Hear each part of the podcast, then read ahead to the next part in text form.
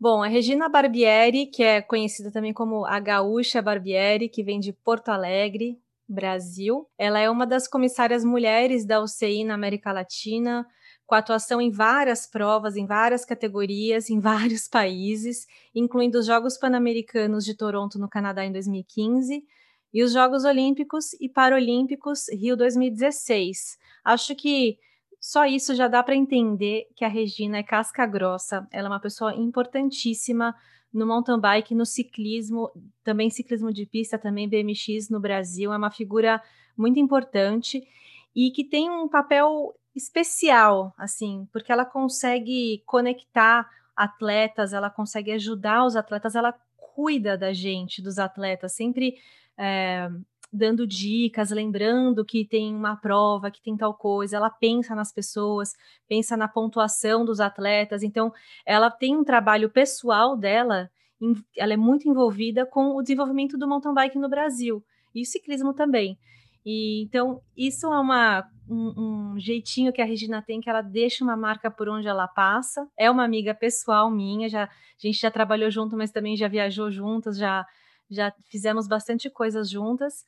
Mas uma coisa que eu queria falar da Rê, da, da Gaúcha Barbieri, é o profissionalismo. Que ela deixa essa marca, ela eleva o nível do profissionalismo do mountain bike, do ciclismo, do esporte no Brasil tanto trabalhando perto de organização de evento, como ajudando as equipes que as equipes que vão evoluindo e crescendo, se filiando ao CI. Então, ela tem um, papel bem importante mesmo, e é uma das pessoas que trabalha junto com a Copa Internacional, junto com o Rogério, e participou desse processo da Copa Internacional conquistar uma etapa da Copa do Mundo no Brasil. E eu também estou aqui hoje com o Nicolas Sessler, nosso gregário, que vai participar dessa conversa, e vou passar o microfone para vocês. Ai, que lindo! Quase chorei aqui. Tocou o coração, né? De tanta coisa. Mas é verdade, hein? Não tem pompa nenhuma. Não fosse o teu trabalho, eu sempre falo. Lembra quando eu era o quê? Juvenil? acho que um brasileiro em Resende, pode ser, no Rio de Janeiro, aquele que o Vandinho ganhou. Você estava lá de comissária, já colocando tudo na linha e tentando fazer o, uh, da melhor maneira possível. E na época, eu acho que a gente está falando de 2009, 2010, o cenário do mountain bike nacional brasileiro, né? Você que acompanha toda essa evolução, mudou significativamente. E certamente Muito. com pinceladas ou grandes é, rolos de tintas é, seus também, né? Nesse, nesse processo. Essa semana eu estava vendo as provas, eu sei que a gente tem, e o Brasil, na América, a gente, nós somos o país que mais tem provas do CI dentro do ranking. A gente, tem, a gente começou com 20 no ano, estamos com 17, e o Canadá está com 12, Estados Unidos com 11. Então, nós somos um país que hoje temos o maior número de provas dentro da América, provas UCI dentro da América. Isso é muito legal. Uma coisa que veio subindo, né? Ah, tipo, no step by step, ano por ano, foi muito legal. Ver a evolução é muito legal. É mesmo, muito legal. E eu queria te perguntar qual é a importância da Copa Internacional nesse calendário nacional, que na verdade tem uma importância internacional também, visto que muitos atletas de outros países, principalmente da América Latina, vêm sempre todo ano para o Brasil competir, principalmente em Araxá. Então, Guria, eu acho que é uma, uma, importância tipo gigantesca. A Copa Internacional foi uma das primeiras provas, primeiros eventos aqui no Brasil, né? Alguns anos atrás a gente não tinha muito isso, era o máximo um campeonato brasileiro e as provas nacionais. E, e a, a, Copa Internacional resolveu vir com tudo mesmo, e começou com classe 2, foi para classe 1, hoje ela tem uma maior class, né, que é a Araxá, e que é uma das pouquíssimas provas dentro do calendário mundial ter uma maior class aqui no Brasil, dentro da América, e eu acho que sim, ela tem uma participação muito grande no desenvolvimento dos atletas e dentro do ciclismo, do mountain bike, dentro da América também, né? Principalmente América Latina, América do Sul, Argentina, Chile, sempre cai aqui em peso. Canadá, Estados Unidos vem aos poucos, mas vem. E também Colômbia está vindo bastante, Venezuela, então eu acho que tem um desenvolvimento grande. A gente tem o Rogério aí com 70 provas UCI nas costas desde que ele começou. Que é assim, nossa, acho que dentro da UCI, quando a gente faz reuniões com os comissários de mountain bike, os comissários que já vieram para a Copa Internacional sempre, indiscutivelmente, falam bem do evento. Então, assim, eu acho que não tinha, não tem como a gente falar mal, né, do evento ou ou com alguma coisa ruim, e o Rogério é um, um, organizador que ele é muito open mind, assim, as coisas que você fala, ele sempre tenta melhorar, isso acho que ficou ruim aqui, não, então vamos melhorar, para a próxima vamos fazer melhor, ou agora se dá para mudar, vamos mudar, sempre, sempre responde, sempre antecipa o problema, é um cara que tem muito know-how, acredito eu, né? Do meu ponto de vista, ele tem um excelente know-how aqui dentro da América. Uma mentalidade de crescimento e alta performance, né? Exatamente. né? Aberta Exatamente a, a construir e aprender com os erros. E, sobretudo, eu acho que um fato muito interessante que você mencionou é que ele faz o evento para os atletas. E sabendo que ele, produzindo um evento para os atletas, o show vai ser legal. Porque o atleta uhum. feliz coloca um bom show, vamos, vamos assim dizer, né? E, e ao, ao contrário de outros eh, eventos que eu já participei, em que aquilo está feito porque o patrocinador quer daquele jeito ou porque o organizador acha que é mais cômodo fazer daquela forma. E, e, sendo que ele não põe o atleta em primeiro lugar. E o atleta quando ele não está contente a corrida não sai legal. A corrida não saindo legal hum, a imagem gerada tudo o que o que vem oriundo disso acaba acaba acaba sendo perdido né mas, Rê, você acha que os comissários que vêm de fora, quando eles vêm para o Brasil fazer as provas do Brasil, eles também curtem o clima das pessoas? Porque a Copa do Mundo aqui, com certeza, vai ser muito quente, né? Vai ser assim, uma explosão de alegria, de torcida, de euforia, nível máximo. Não, total, total. Fico até imaginando, né? Imagina lá lotado, Petrópolis, tipo, nem tem, né, muito assim o que, o que a gente pode pensar de, de negativo ou de ruim, porque todo mundo está tão empolgado para essa Copa do Mundo, que nem a gente estava falando agora há pouco, nossa, falta um ano para o evento, hoje é dia 8, falta um ano, o evento começa dia 9 e 10, será, né, dia 9 e 10 de abril, daqui um ano o evento começa. E, tipo assim, o Rogério está todo vapor, ele está em Petrópolis agora lá, vendo a pista, fazendo os detalhes, de novo, mais detalhes, né? Mais coisas mais específicas, assim, porque a UCI deve vir uh, para o evento de Petrópolis, então ele quer deixar a pista, assim, em perfeitas condições. E, mas eu acredito que vai ser muito legal. Quando foi há 16 anos atrás em Balneário Camboriú, foi muito, mas foi muito, foi inesquecível, na verdade. Foi inesquecível, assim, eu me lembro do downhill, me lembro do XCO, lotado, lotado, assim, todo mundo em cima das árvores, querendo invadir pista para ver a prova, assim. Foi muito legal mesmo, e eu acho que vai ser essa mesma vibe. Eu acho que o Brasil, ele até curte mais, a gente vai ter o Henrique aqui, vai ter a seleção, vai ter muita gente, vai ter muito atleta, e eu acho que uh, eles vão, sim, ir em peso e vão, tipo, fazer o que eles puderem para torcer, não estou dizendo que na Europa não se torce muito bem e tudo, mas eu acho que aqui a gente tem mais um calor humano junto com o pessoal da América do Sul que vai cair em peso aqui também. E o mais legal é que é uma semana depois do Mundial Master na Argentina. Então tem gente que já vai fazer a passagem para vir assistir, que não vai perder. Tipo, ah, já estou na, já tô na América do Sul, vou fazer a passagem para o Brasil, né? Corro aqui, é, né? É... Master e já vou lá assistir o, o, a Copa do Mundo.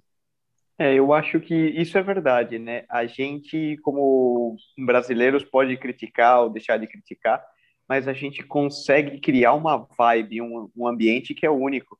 Eu encontrei essa semana passada o, o Paul, que ele, na época, é um espanhol, ele era manager do Marco Berchot, quando teve a Copa do Mundo aí em Balneário. E, e ele veio, e ele lembra disso, e ele você vê que a expectativa de todos, de maneira geral, vocês podem, a Vivi pode até falar mais de outros atletas que encontram, né? É, por, pela Copa do Mundo que a gente vai ter no Brasil, é algo único, porque eles sabem que vai ser algo diferente, uhum. que eles vivem em poucos locais, né? Eu acredito que sim.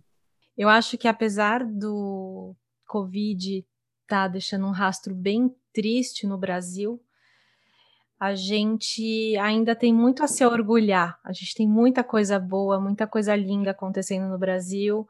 A gente tem o Henrique Avancini, que não, não, podemos deixar de mencionar o trabalho que ele está fazendo. Aliás, chegou na Europa super bem, já está provando que ele continua o número um do mundo, mesmo sem competir com, com os gringos.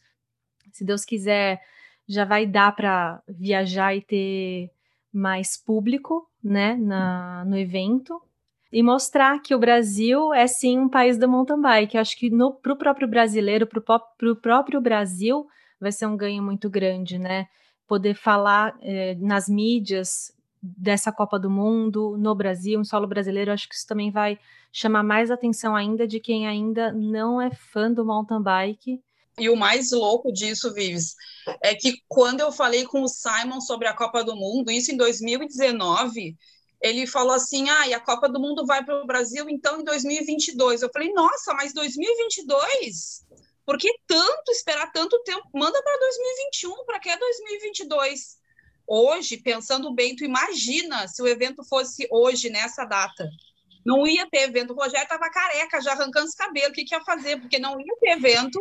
Ele ia ser postergado, cancelado, qualquer coisa, menos acontecer. Então, você imagina a expectativa tipo, frustrada que ia ser, né? Tipo, e eu lá, mas não pode ser 2021, Simon. Ai, nossa, 2022 é muito tempo. Ele não é, Regina, tu vai ver. 2022 vai chegar, tá chegando.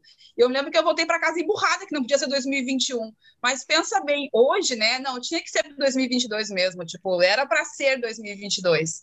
Se fosse Tem hoje, algo aí, né? Tinha algo aí. O Simon, o Simon já tinha uma bula, já tinha na bola de cristal dele, visto que pois o é. mundo ia pegar fogo é. e tudo ia mudar. Mas eu acho que uma coisa que é muito legal, que tem que ressaltar, e essa Copa do Mundo vai ajudar a gente, é de ajudar a curar essa síndrome de vira-lata que a gente tem no Brasil, né? Uhum. De achar que tudo que a gente tem no Brasil é ruim e de que, que os eventos que a gente produz perdem para os gringos e, e que a gente não tem atleta no mesmo nível, não tem produto, não tem não tem comissário, né? O, o que for e tudo que é nosso é pior.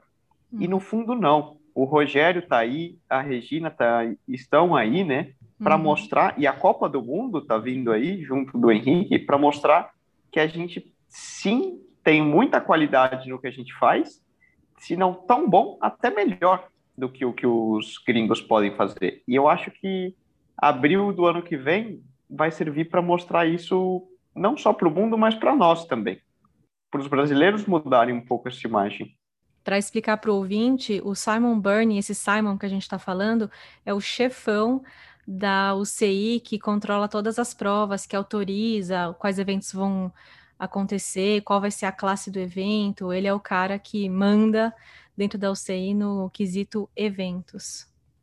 Ele já veio algumas vezes ao Brasil, né? Quando teve o Pan-Americano em Barbacena uhum. e em outras provas.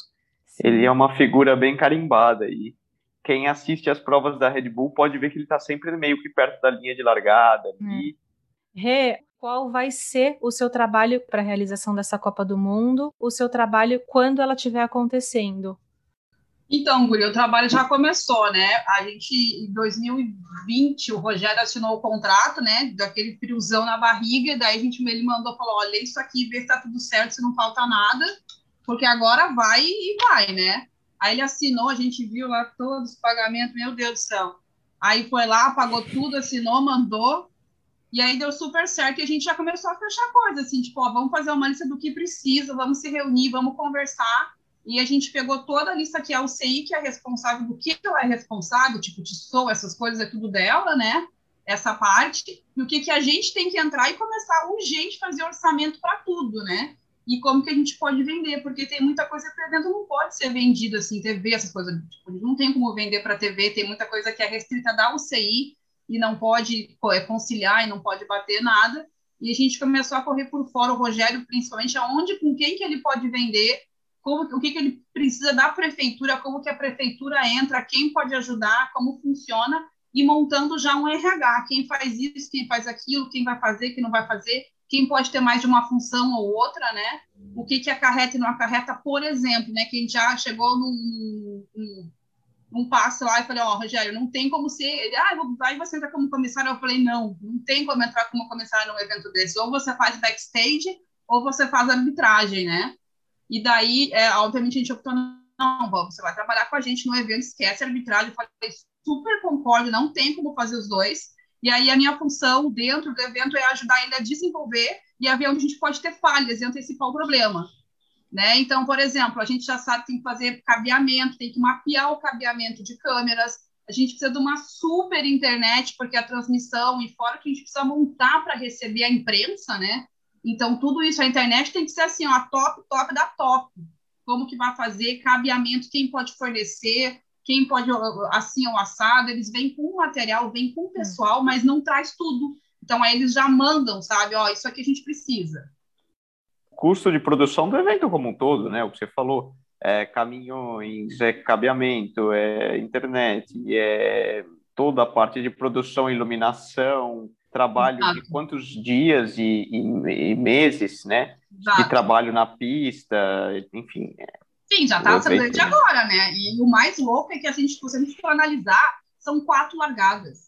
É, Sub-23 masculino e feminino e, e, elite masculino e feminino. Você faz tudo isso, mano, para quatro largadas. Então, se você não fizer um evento antecipando, tipo de para master, para júnior, para juvenil, uma classe, alguma coisa lá movimentando no domingo, você fica sem receita. Então, tudo se cobra numa Copa do Mundo. Parar o carro cobra, entrar numa Copa do Mundo cobra, comprar um, pegar um, um, um copo d'água cobra, tudo você paga, porque isso é receita. E para a gente, a gente precisa muito da receita, porque tudo que a gente pagar em euro para você, você multiplica por sete. Tudo, tudo, tudo. Então, sabe, é, passagem o... aérea, hospedagem, a UCI pede lá 90 noites, entendeu? Para hum. vir com a gangue toda. Então, assim, o hotel em Petrópolis ele não é barato, gente. Então, você tem que disponibilizar um número X de noites só para o pessoal da UCI né? Que aí entra comissário, entra a parte geral deles, né? Para entrar TISO com toda a aparelhagem deles aqui. Para passar na alfândega. Quando é na Europa, uhum. você vai de caminhão de um lado para o outro na Europa. E aqui, para chegar em Mão Centene, como que eles fazem? É o mesmo processo para chegar no Brasil, é tudo América. E aí a gente está super assim engajado com como que eles fazem para a gente fazer aqui também. Já vamos antecipar o Meu nome é antecipar problemas, é minha frase. Já vamos antecipar o problema. Como funciona? Vou ligar lá para a mulher, como que funciona? Me explica. Eu já providenciei aqui para eu ir lá ver como que a gente faz para não deixar essas coisas para a última hora. Ainda mais que é patrocinador oficial do negócio, né? Então, tudo ah. tem, que, tem que rolar, senão, sabe? Não, mas é um investimento que certamente o legado que isso vai deixar não tem preço. E a gente não pode medir somente no investimento que você coloca hoje, em quantos uh, milhões de reais, talvez chegue, né? Essa cifra você gastou para realizar o evento mas depois você tem que olhar tudo, todos os benefícios que ele vai trazer no longo prazo e o, a receita que ele vai te gerar no longo prazo também, né? E tomara que a gente continue trazendo mais, né? A gente fechou para 2022, mas tomara que venha para outros anos também, que dê super certo tudo, que o Simon adore Petrópolis, que dê tudo super certo. O meu sonho ainda é a gente ter uma etapa de downhill juntas, fazer uma etapa dupla de downhill e XC. Imagina, ia ser muita loucura. Ia ser, nossa, ia ser muito nervoso o negócio. Mas acho que vocês já passaram um recado falando a questão dos valores para o ouvinte, para o público que vai assistir, que talvez encontre um valor mais alto é, indo para essa viagem, e mas esse é o valor da gente receber um evento tão grande no Brasil. A gente vai ter que hum. apoiar isso, vai ter que ter um investimento de todos os lados, e lógico que nós, como apoiadores do, do mountain bike e o público como apaixonados e muito orgulhosos disso, vai é, se preparar, então, para poder gastar um pouquinho mais para ir para o evento, para pagar estacionamento, para... Isso foi uma coisa que a gente discutiu muito, Vives, que foi isso que o Rogério falou, a gente não tem o costume de cobrar ingresso no Brasil. Daí eu sei, qualquer Copa do Mundo é cobrado ingresso inclusive para quem é patrocinador, não sei o que, bababá, só quem tem direito a parar o carro lá é uma equipe, sei, o resto paga. Aí o Rogério a gente ficou meio assim, tipo, ok, entendemos o recado. Então, tipo assim, não fiquem com, ai, não vou cobrar, não tem de não vou cobrar, todo mundo paga para entrar. É. Eu acho que isso talvez as pessoas não saibam, né? Acham que Exatamente. lá fora é diferente, mas para entrar, por exemplo, em Albstadt, que é uma grande audiência, eu participei de uma prova que tinha mais de 30 mil pessoas vendo a corrida. Todo mundo que está lá teve que pagar, só não paga quem é o atleta que pagou a inscrição e que pagou caro para estar tá lá também, as equipes pagam caro.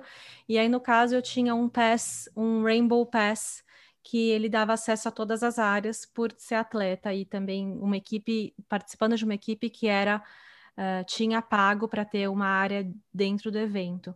Isso, a equipe staff não paga, você tem uma credencial que te dá direito a entrar e sair, né? E quem é equipe CI tem direito a entrar com o carro lá dentro, uhum. para você montar tudo e liberar, mas o resto tudo paga, tem uma portinha ali, não sei o que, você entra ali, vai, paga, e entra por um dia, no outro dia tem outro ingresso, e assim consecutivamente. Tá, legal. E aqui a gente vai ter que fazer o mesmo, porque tudo que for receita vai ser bem-vindo nesse evento. É, seria como um festival de, se você for no Rock in Rio, no Lula Palusa ou onde for, você paga também para entrar. E ali ah. não deixa de ser um festival. É, eu acho que é uma coisa que a gente ainda não é difícil realizar, mas o esporte profissional, seja o que for, basquete, futebol, ciclismo, mountain bike, é, nós estamos no business do entretenimento, assim como, assim como um show de rock, um show de um teatro, o Cirque du Soleil, o que for. É um entretenimento Sim. e a gente está ali para dar um show. Não, e então, assim, Nick, é uma oportunidade show... única, né? Uma oportunidade única de você estar ali presenciando aquilo tudo. E é como a Vives falou, se programem, né? Tipo, Petrópolis é uma cidade assim turística, então se programem para hotel, comida, entrada, parada de carro, fazer compra para comer dentro da Vênus, porque não tem como você sair da Vênus para comer para depois voltar. Então você tem que pagar outro ingresso para entrar e assim vai, né? Já sabe quanto vai custar o ingresso? Ainda não. Mas, né, espero o, tá aqui, espero o câmbio, espero o câmbio até lá, do jeito que tá. Nossa, Deus do live. Corona Crisis. para quem já está ansioso para buscar hotel, para buscar essa viagem, espera um pouco, porque a Copa Internacional ainda vai divulgar uma lista de hotéis credenciados. Então ele pediu para as pessoas terem calma, não saírem pra, por aí já reservando tudo, porque ele ainda vai divulgar essa lista de hotéis credenciados. Provavelmente vai ter algum tipo de valor diferenciado, a gente não sabe ainda. E, mas vai ter, vai ter uma organização nesse sentido. Queria agradecer, Rê. Obrigada por participar do MTV. Imagina, queridona. Episódio, a gente chama cada episódio de etapa. É como se fosse uma outra tá. maratona. Então, essa é a etapa número 3, que foi com o Rogério Bernardes, da Copa Internacional, e com um bônus com você. Muito bom te ter aqui logo no começo do nosso podcast. E obrigada, Nico, por é, apimentar aqui nosso chefe Nico. Para quem não sabe, ele é um ótimo chefe de cozinha também, além de ciclista profissional e mountain biker. Arrasa. Tá fazendo tudo, né? Estamos vendendo na, na feira, dá, depois vai, faz limpeza, faz o que precisar, a gente está fazendo aqui.